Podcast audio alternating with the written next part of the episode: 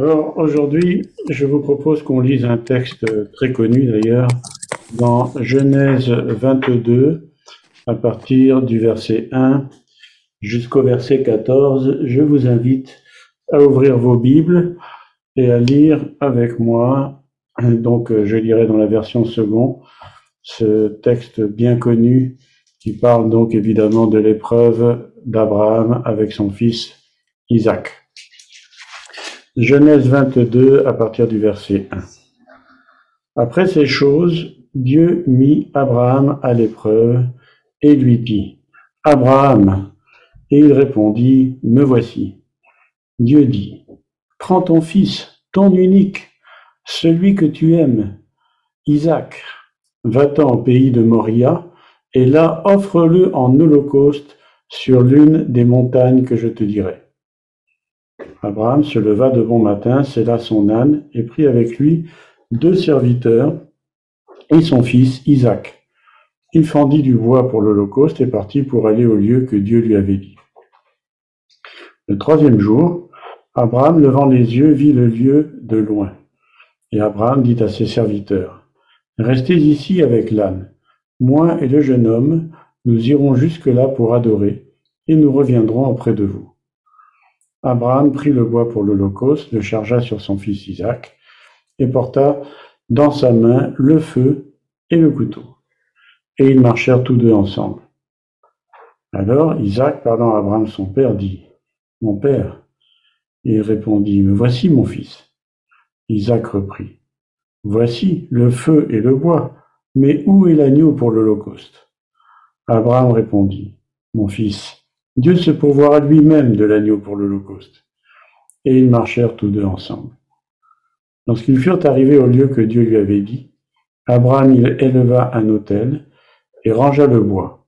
Il lia son fils Isaac et le mit sur l'autel par-dessus le bois. Puis Abraham étendit la main et prit le couteau pour égorger son fils. Alors l'ange de l'Éternel l'appela des cieux et dit, Abraham, Abraham, et il répondit, Me voici. L'ange dit, N'avance pas ta main sur l'enfant et ne lui fais rien, car je sais maintenant que tu crains Dieu et que tu ne m'as pas refusé ton fils, ton unique. Abraham leva les yeux et vit derrière lui un bélier retenu dans un buisson par les cornes. Et Abraham alla prendre le bélier et l'offrit en holocauste à la place de son fils. Abraham donna à ce lieu le nom de Yahweh Jireh, et c'est pour, c'est pourquoi l'on dit aujourd'hui, à la montagne de l'Éternel, il sera pourvu. Amen. Alors bien entendu, nous connaissons tous ce passage et on va euh, commenter juste, on va étudier juste quelques aspects particuliers de ce passage parce qu'évidemment, comme vous pouvez vous en douter, il est extrêmement riche et euh, une petite prédication ne suffirait pas pour, euh, pour tout dire. Alors, d'abord, ce qu'on connaît tous, c'est qu'on voit comment Abraham a eu foi en Dieu. Il a surmonté brillamment une épreuve. En effet, comme on le sait, Isaac était son seul fils, son aîné. Il avait eu d'autres fils avec les servantes, mais ah, Isaac était le seul fils qu'il avait eu avec sa femme Sarah. Et surtout, Isaac représentait le fils que Dieu, avec qui Dieu établirait son alliance. Parce qu'il y a une promesse de Dieu, justement, un peu plus en avant, dans Genèse 17, 19. Dieu dit, et donc c'est bien, bien avant que Isaac naisse, Dieu dit certainement Sarah, ta femme t'enfantera un fils, et tu l'appelleras du nom d'Isaac. J'établirai mon alliance avec lui comme une alliance perpétuelle pour sa postérité après lui. Et en conséquence, Abraham, malgré les années, il y eu de nombreuses années qui séparent ces deux événements, Abraham a gardé sa confiance en Dieu. Et c'est pour ça qu'il dit à ses serviteurs, dans le verset qu'on a lu, au verset 5, Genèse 21, 5, et Abraham dit à ses serviteurs, Restez ici avec l'âne, moi et le jeune homme, nous irons jusque-là pour adorer, et nous reviendrons auprès de vous. Et donc, Abraham n'a pas douté qu'il euh, y aurait quelque chose qui allait se passer. Et malgré donc ses paroles, il va aller jusqu'au bout dans l'obéissance. Et on voit ici que Dieu va aller aussi jusqu'au bout de l'épreuve. Et on peut imaginer son angoisse et combien sa foi a dû être mise à rude épreuve, à tel point que l'auteur de l'Épître aux Hébreux écrit en Hébreu 11, un passage que nous avons lu avec euh, très récemment, c'est par la foi qu'Abraham offrit Isaac lorsqu'il fut mis à l'épreuve et qu'il offrit son fils unique, lui qui avait reçu les promesses et à qui il avait été dit, en Isaac sera nommé pour toi une postérité.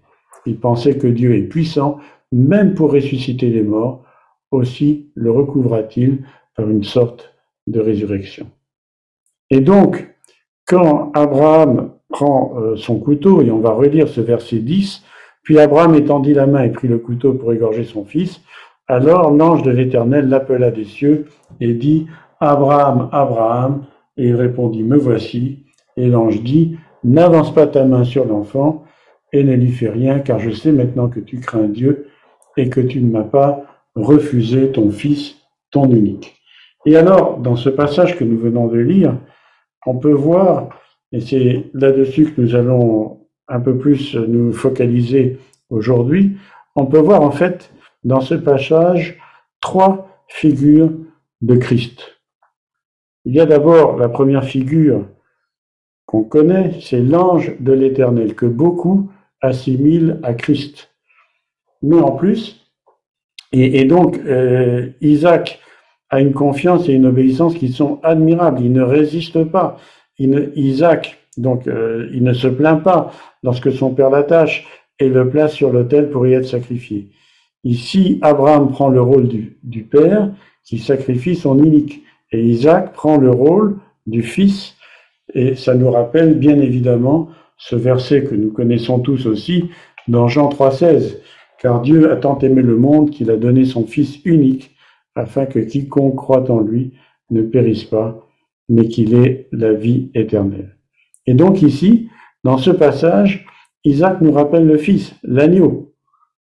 Et on peut lire, nous y reviendrons dans Isaïe 53, au verset 7, il a été maltraité et opprimé, il n'a pas ouvert la bouche, semblable à un agneau qu'on mène à la boucherie, à une brebis muette devant ceux qui l'attendent. Il n'a pas ouvert la bouche. Et, donc ici, on voit la deuxième figure de Christ dans la personne d'Isaac, qui ne se plaint pas, qui se laisse faire et qui obéit, qui est dans une totale obéissance au Père. Donc c'est la deuxième figure de Christ. Et évidemment, la troisième figure de Christ, et c'est là-dessus qu'on va encore plus se focaliser aujourd'hui, c'est ce bélier qui vient prendre la place d'Isaac, et c'est lui la véritable victime qui sera sacrifiée. Et donc, dans, dans cette image de Christ, le bélier est un animal innocent qui va remplacer Isaac au dernier moment. Et ce bélier, c'est encore donc, comme on l'a dit, une image de Christ qui cette fois va s'identifier à l'homme pécheur. Et donc, je répète, pour bien, euh, pour bien cadrer par rapport au, au, sens euh, de ce message, nous allons maintenant nous concentrer sur ce bélier, cette image de Christ qui s'identifie à l'homme pécheur. En effet, au verset 13, on a lu que le, bélier qui apparaît, hein, comme ça, on ne sait pas comment, mais il apparaît, le bélier est retenu dans un buisson par ses cornes. Alors, la première des choses euh, sur laquelle on va réfléchir, qu'est-ce que représentent les cornes? Quel est le symbole en fait? Hein, On va étudier maintenant en fait la symbolique euh, de ce bélier qui est retenu dans le buisson et qui va donc être sacrifié. Et que représentent les cornes de ce bélier dans la Bible? Que représentent les cornes dans la Bible? Eh bien, il y a beaucoup de passages qui parlent de ces cornes, et on va dire, pour synthétiser, que ces cornes représentent la puissance, la force. Et pour le bélier, qui, qui va être identifié donc à l'homme pécheur, eh bien les cornes vont représenter la puissance des hommes, comme décrit dans les prophéties de Daniel ou de l'Apocalypse. Les cornes du bélier sont l'objet de sa fierté. Et ça symbolise la confiance. Et ça symbolise donc la confiance de l'homme dans ses propres forces. Et alors, on a maintenant le deuxième euh, point de ce passage sur lequel on se concentre, eh bien c'est le buisson. Et le buisson, lui, il est assimilé, euh, si, le, si le bélier est, coincé par ses cornes dans le, dans le buisson, c'est que le, le, buisson dans la Bible est assimilé à un espèce de, de végétal qui est quand même très dense et qui généralement donc est assimilé à des ronces et à des épines. On a par exemple dans Ésaïe 9, 18 euh, un passage, il y en a beaucoup d'autres, hein, euh, j'en ai, trouvé beaucoup, mais on ne va pas tous les lire, ça, on perdrait trop de temps. Donc dans Ésaïe 9, 18, car la méchanceté confume, car la méchanceté consume comme un feu qui dévore ronces et épines. Il embrase l'épaisseur de la forêt, d'où s'élèvent des colonnes de fumée. Donc on voit bien, les ronces, c'est l'épaisseur, c'est les ronces et les épines, quelque chose de très dense et qui pique et qui accroche. Et comme on le sait, Jésus va assimiler aussi ce végétal, hein, euh, ces ronces et ces épines, à quelque chose de négatif. Par exemple, on a dans la parabole du semeur, que nous connaissons également dans Luc 8, 14 par exemple, ce qui est tombé parmi les épines, ce sont ceux qui, ayant entendu la parole, s'en vont et la laissent étouffée par les soucis, les richesses et les plaisirs de la vie, et ils ne portent pas de fruits qui viennent à maturité.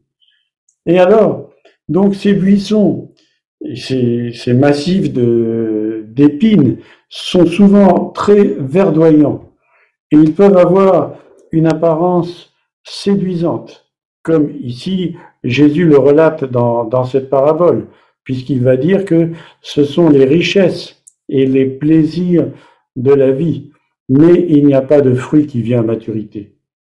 Et donc, la séduction représentée par le buisson, alliée à la, confiance dans ses propres forces, dans ses propres forces, pardon, représentée par les cornes du bélier, qui lui-même représente l'homme pécheur auquel Christ s'est identifié quand il a pris justement la place de chacun d'entre nous sur la croix, eh bien, je répète, la séduction, représentée par le buisson, alliée à la confiance en ses propres forces, c'est-à-dire les cornes de ce bélier, sont un piège. Et c'est un piège qui vont retenir ce bélier prisonnier.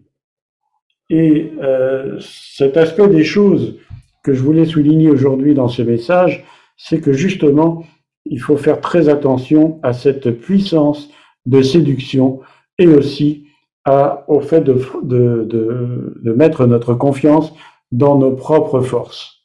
Et c'est pour ça, par exemple, que la parole de Dieu nous invite à être très attentifs, comme par exemple dans Jérémie 17, 5, Ainsi parle l'Éternel, Maudit soit l'homme qui se confie dans l'homme, qui prend la chair pour son appui et qui détourne son cœur de l'éternel. Et non seulement cela, parce que justement, on voit ici que il y a une puissance de malédiction dans ce buisson, dans ses épines, comme on va le voir justement, mais en plus, il y a une forme de lien, il y a quelque chose qui qui rend les gens prisonniers, comme ça peut être écrit par exemple dans Proverbe 5, 22, le méchant est pris dans ses propres iniquités, il est saisi par les liens de son péché. Et c'est bien ce que Jésus va dire aux pharisiens dans Jean 8, 34, puisque Jésus va dire, en vérité, en vérité, je vous le dis, leur répliqua Jésus, quiconque se livre au péché est esclave du péché. Alors, bien entendu, il est intéressant de savoir justement d'où viennent ces épines et ces ronces. Et vous le savez certainement, tout au début de l'histoire de l'humanité, il y a ce drame terrible de la chute qui est décrit donc dans Genèse 3. Et je propose justement de lire un passage. et des conséquences donc de ce drame. Dans Genèse 3, 17, 19, Dieu parle à l'homme et il dit, Puisque tu as écouté la voix de ta femme et que tu as mangé de l'arbre au sujet duquel je t'avais donné cet ordre, tu n'en mangeras pas. Écoutez bien maintenant, le sol sera maudit à cause de toi. Et c'est à force de peine que tu en tireras ta nourriture tous les jours de ta vie.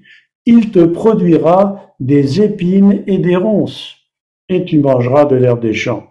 Et c'est à la sueur de ton visage que tu mangeras du pain, jusqu'à ce que tu retournes dans la terre d'où tu as été pris, car tu es poussière, et tu retourneras dans la poussière. Alors ce passage, il est évidemment extrêmement impressionnant. Il a suscité, il a été écrit depuis euh, plusieurs millénaires, et il suscite une infinité d'interrogations et d'interprétations. Ce qui nous interpelle aujourd'hui, c'est justement la responsabilité de l'homme dans cette affaire. En fait, qu'est-ce qu'on constate? On constate qu'il y a, il y a en fait trois intervenants dans cette histoire hein, qu'on va pas euh, relire hein, pour ne pas trop prolonger. Il y a le serpent, je vous rappelle, il y a la femme et il y a l'homme. On est d'accord? Or, qu'est-ce qu'on regarde au niveau, qu'est-ce qu'on voit au niveau des sanctions? Le serpent, lui, il est maudit entre tout le bétail. La femme, elle, elle va souffrir les conséquences de sa désobéissance, de son manque de confiance. Elle va enfanter donc dans la difficulté, dans la souffrance, et elle sera dominée par son mari. Et l'homme, eh bien, lui, il va être chargé de tirer sa nourriture à la sueur de son front. Donc, lui aussi, bien entendu, il est responsable. Il est responsable car, en fait, si on regarde bien, je ne vais pas trop euh, prolonger non plus, mais si on regarde bien, l'homme est responsable de toute cette situation parce que lui n'a pas désobéi qu'une fois, il a désobéi trois fois. Et s'il a désobéi trois fois, donc on va voir, d'abord, l'homme devait dominer sur tous les animaux. C'est écrit dans Genèse 1, 26 à 28. On va dire juste le verset 28. Dieu les bénit et Dieu leur dit, soyez féconds, multipliez, remplissez la terre, la sujettissez et dominez sur les poissons de la mer, sur les oiseaux du ciel et sur tout animal qui se met sur la terre. Et donc, l'homme devait dominer sur ce serpent euh, qui parlait. Hein, c'était pas un serpent à sonnette, c'était un serpent à mensonge et à parole. Et il a euh, séduit alors que l'homme devait dominer sur cet animal. Et en plus, deuxième désobéissance, et n'en déplaise aux idéologies euh, actuelles, surtout en ce moment, avec le wokisme, etc., l'homme devait dominer sur sa femme également. L'homme avait autorité sur sa femme. Genèse 2, 21 25, l'homme dit, voici cette fois celle qui est haut de mes os et chair de ma chair, on l'appellera femme parce qu'elle a été prise de l'homme. Hein? Donc ça, nous connaissons aussi. La, femme a été prise de l'homme. Euh, donc on va pas parler sur un plan scientifique, mais nous parlons sur un plan spirituel.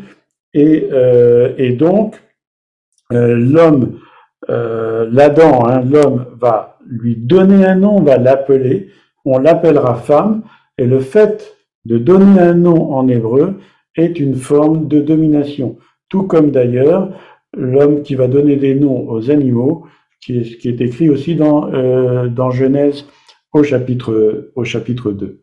Et donc, lors de la chute, l'homme n'a pas assumé sa position d'autorité parce qu'il a laissé la femme se faire séduire par le serpent, alors justement, alors qu'il devait l'en empêcher. Et il est là, passif, la femme, euh, Genèse 3.6, la femme vit que l'arbre était bon à manger et agréable à la vue et qu'il était précieux pour ouvrir l'intelligence, elle prit de son fruit et en mangea, et elle en donna aussi à son mari qui était auprès d'elle, et il en mangea. Alors qu'il aurait dû dire, mais il aurait dû dire, il aurait dû l'empêcher de manger, il aurait dû dire au serpent, va jouer ailleurs, euh, ne nous casse pas les pieds, euh, etc., etc. Il devait respecter le commandement de Dieu et ne pas manger de ce fruit. Donc, troisième désobéissance. Et donc ici, qu'est-ce qu'on voit? On voit que l'Adam, l'homme, est totalement passif et il n'assume pas du tout son rôle de responsable, son rôle d'autorité. Et c'est pour ça que les conséquences de son manquement à lui seront beaucoup plus étendues pour le serpent et la femme. Parce que pour ces derniers, pour le serpent et la femme, comme on l'a vu, les conséquences sont sur eux-mêmes, sur le serpent et sur la femme, alors que pour l'homme, les conséquences sont aussi pour lui-même, pénibilité du travail, mais aussi sur son environnement. Le sol sera maudit à cause de toi, il te produira des épines et des ronces, et tu mangeras de l'herbe des champs. En conséquence, la désobéissance d'Adam a un impact incalculable, un impact gigantesque sur l'environnement. Et ce qu'on peut dire, c'est que cette création parfaite de Dieu a été impactée dès le commencement par cette désobéissance. Et aujourd'hui encore, nous en subissons les conséquences. On voit tout autour de nous les traces de cette désobéissance, les traces de cette folie humaine qui se, qui propage de génération en génération. On le voit sur l'environnement, la pollution, le saccage de la nature, etc., etc. Et la prophétie biblique ne laisse pas penser que ça va s'arranger. Même si il y a des politiques que je qualifierais d'hypocrites, hein, des, espèces de mouvements écologiques, des agendas 2030, etc., qui font semblant de vouloir résoudre le problème et qui se réunissent en jet privé euh, dans un endroit désertique euh, refroidi avec une grosse climatisation. Voilà. Donc on voit tout ça, c'est de l'hypocrisie, parce qu'on sait que le problème de fond se situe dans le cœur de l'homme qui est mauvais et qui doit être changé. Et seule une intervention divine pourra résoudre ce problème, comme c'est écrit dans Apocalypse 11, 18. Les nations se sont irritées et ta colère est venue, et le temps est venu de juger les morts, de récompenser tes serviteurs les prophètes, les saints et ceux qui craignent ton nom, les petits et les grands, et écoutez bien maintenant, et de détruire ceux qui détruisent la terre.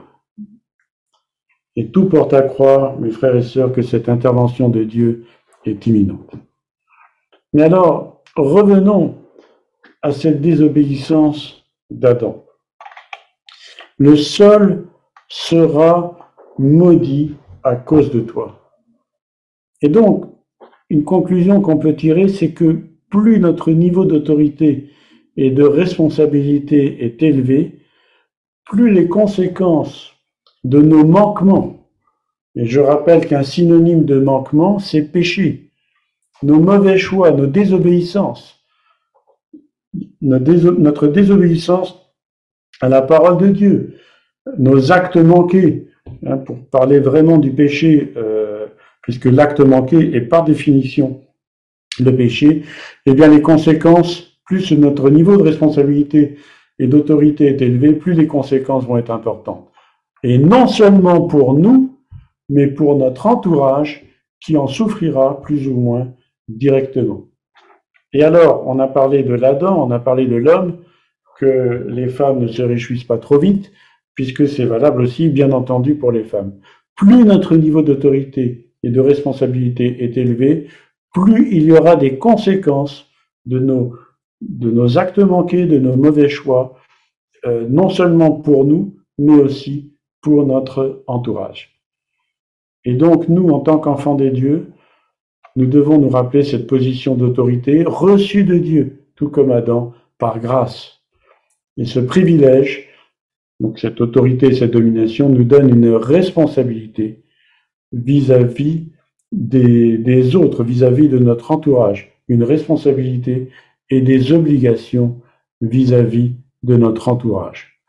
Et ce que nous venons de voir ensemble s'appelle, enfin c'est un aspect en tout cas, du renoncement à soi-même. Et donc la conséquence de la désobéissance d'Adam, eh bien, c'est que le sol va produire des épines et des ronces.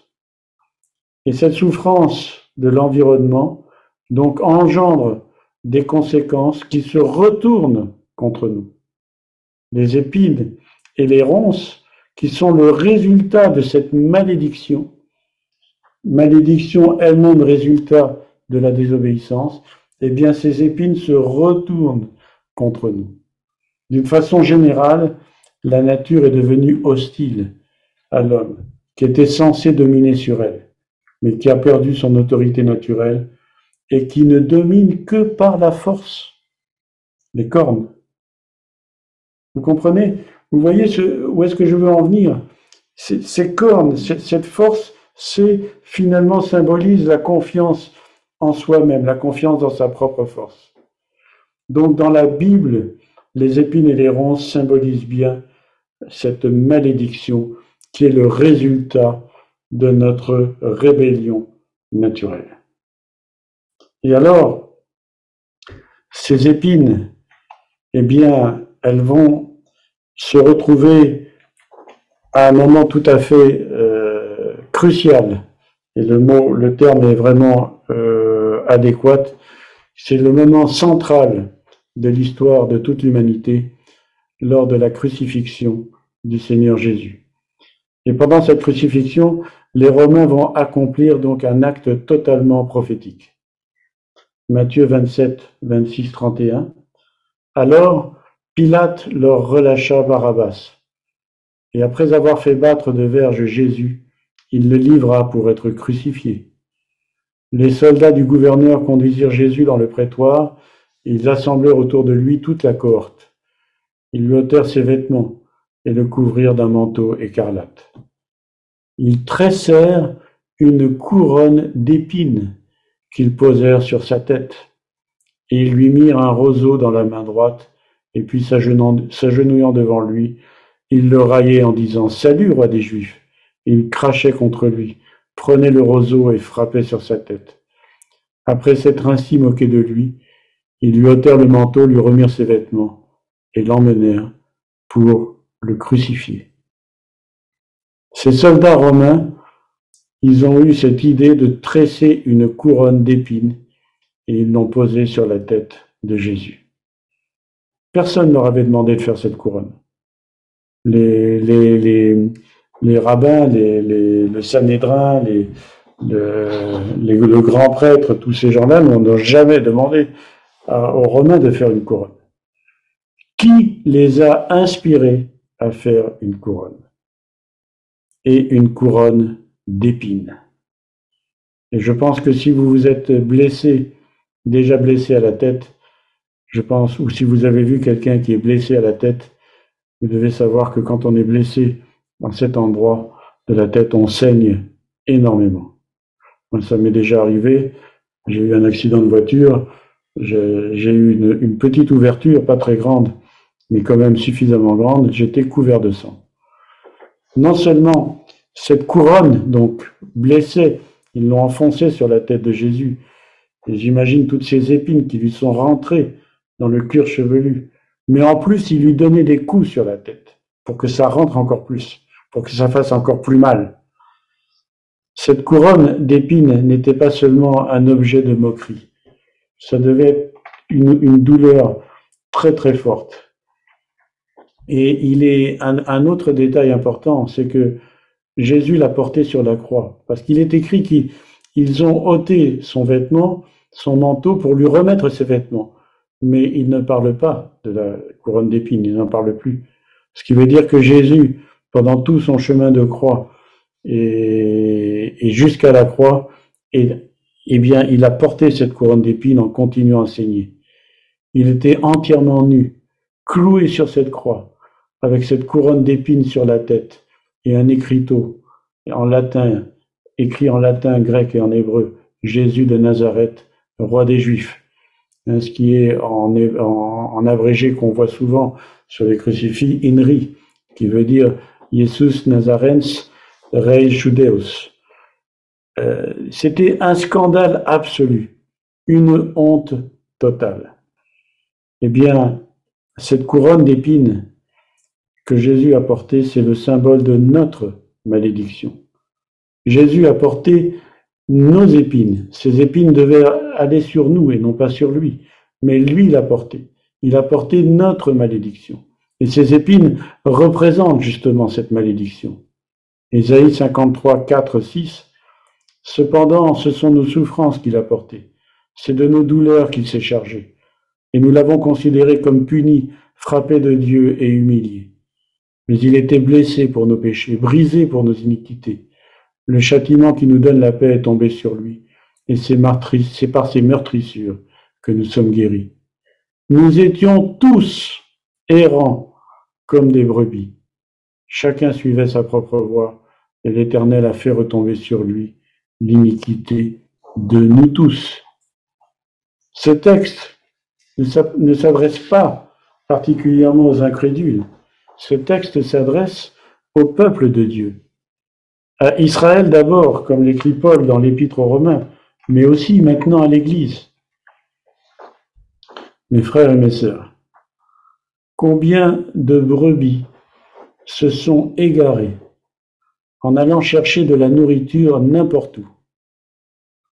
Car les véritables ministères pasteurs sont trop peu nombreux, voire inexistants, car les faux pasteurs n'en prennent plus soin, comme écrit par exemple dans Ézéchiel 34. Combien de ces brebis égarées, c'est ce qu'on vient de lire dans Ésaïe 53, combien de ces brebis égarées, affamées, faute de nourriture solide, ont été séduites par les feuillages verts et séduisants des buissons? Elles se retrouvent blessées et prisonnières de ces épines qui sont presque invisibles.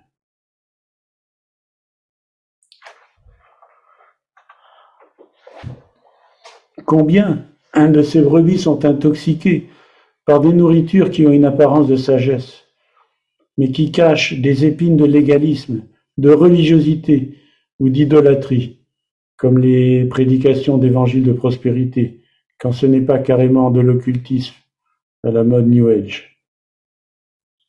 Et quand elles sont blessées et prisonnières, quand elles sont affamées, qui pour aller chercher ces brebis égarées, ces brebis qui sont perdues Qui pour les soigner? Et je ne sais pas si vous avez déjà, si vous êtes déjà tombé dans un buisson d'épines. Moi, ça m'est arrivé quand j'étais gamin. Je suis tombé comme ça en vélo dans un buisson d'épines. Euh, ou si vous avez essayé de sortir quelqu'un d'un buisson d'épines. Mais ça fait mal. On ne peut pas rester dans le buisson, et le fait de d'en sortir, ça va nous arracher la peau, ça fait mal. Mais c'est le seul moyen. C'est pour ça que le Seigneur nous dit, dans Ézéchiel 34, justement, versets 15 et 16, C'est moi qui ferai paître mes brebis, c'est moi qui les ferai reposer, dit Seigneur, l'Éternel. Je chercherai celle qui était perdue, je ramènerai celle qui était égarée, je penserai celle qui est blessée, et je fortifierai celle qui est malade.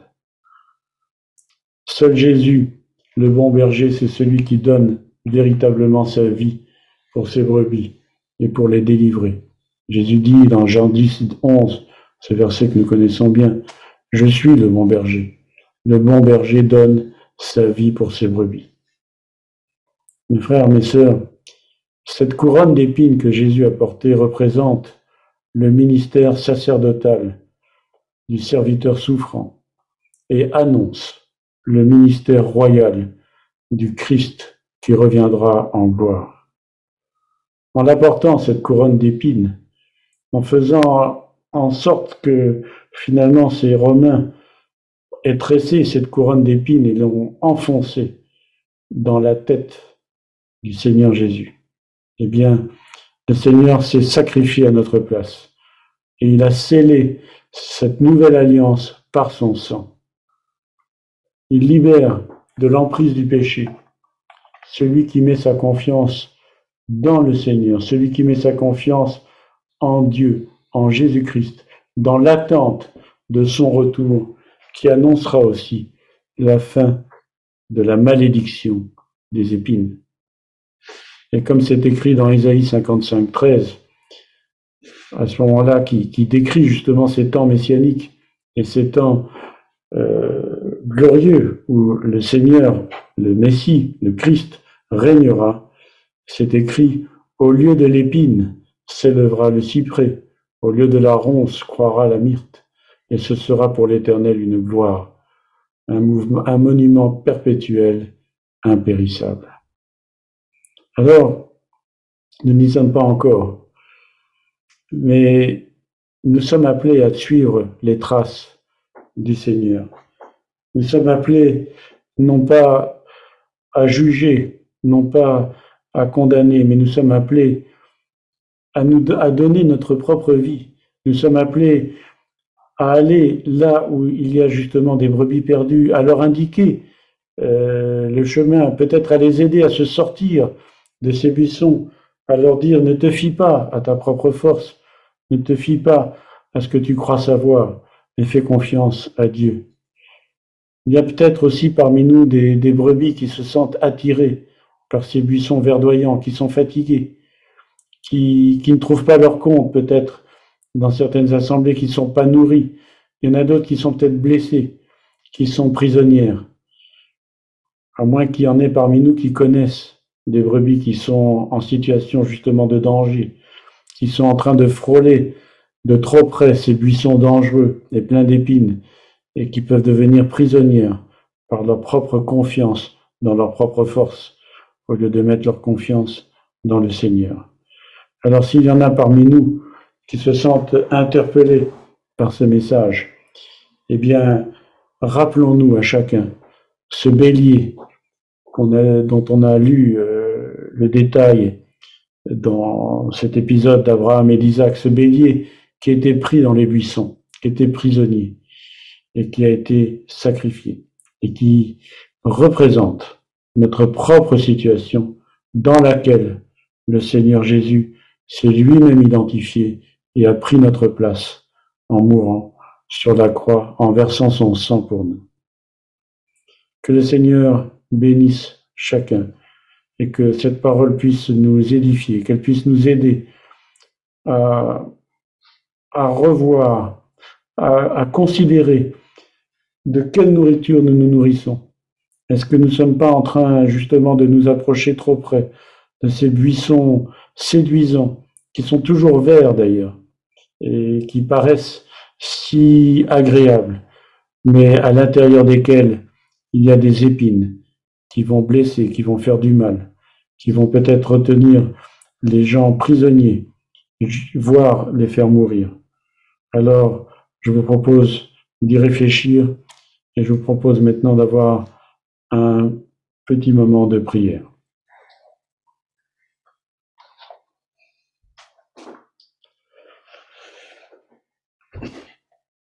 Seigneur notre Dieu, nous te rendons grâce pour ta parole. Te rendons grâce, Seigneur, pour ton esprit qui nous conduit, qui nous dirige. Nous te rendons grâce surtout pour ton Fils que tu nous as donné, afin qu'il puisse porter sur lui-même tout le poids de nos fautes, tout le poids de nos propres désobéissances, de notre folie.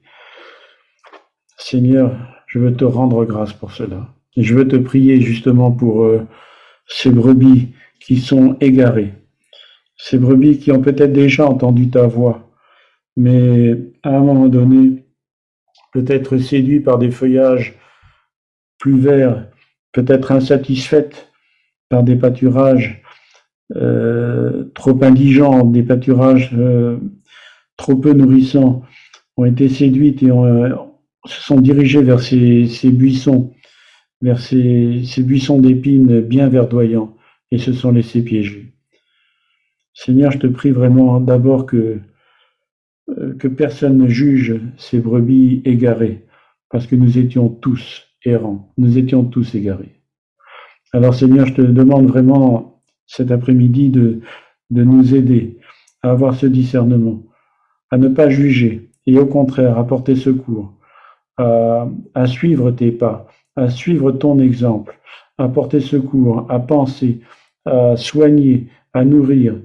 Et, et si nous-mêmes nous en avons besoin, à nous laisser nourrir, nous laisser penser par, par toi-même et par ceux que tu auras mis sur notre route.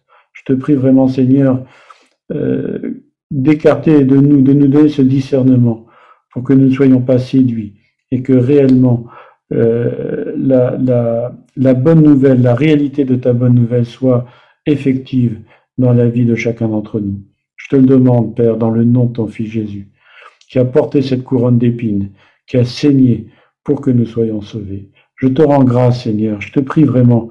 J'ai sur le cœur ce poids de ceux qui se sont éloignés, de ceux qui n'avaient pas suffisamment de nourriture, de ceux qui n'avaient plus la force de suivre, de ceux qui, qui boitaient, qui étaient blessés et qu'on n'a pas attendu. Et toi, Seigneur, tu es le bon berger, et tu as été chercher ces brebis égarées. Tu as laissé les 99 pour aller chercher celles qui étaient en perdition, et tu l'as ramenée. Seigneur, que nous puissions suivre ton exemple, que nous puissions marcher dans tes pas, et que nous puissions nous-mêmes aussi nous préoccuper les uns des autres, afin, Seigneur, de former un, troupeau qui te plaise, un troupeau dont tu es le berger, dont tu es le vrai, le véritable berger, celui qui a donné sa vie pour chacun d'entre nous. Nous te bénissons, Seigneur. Amen.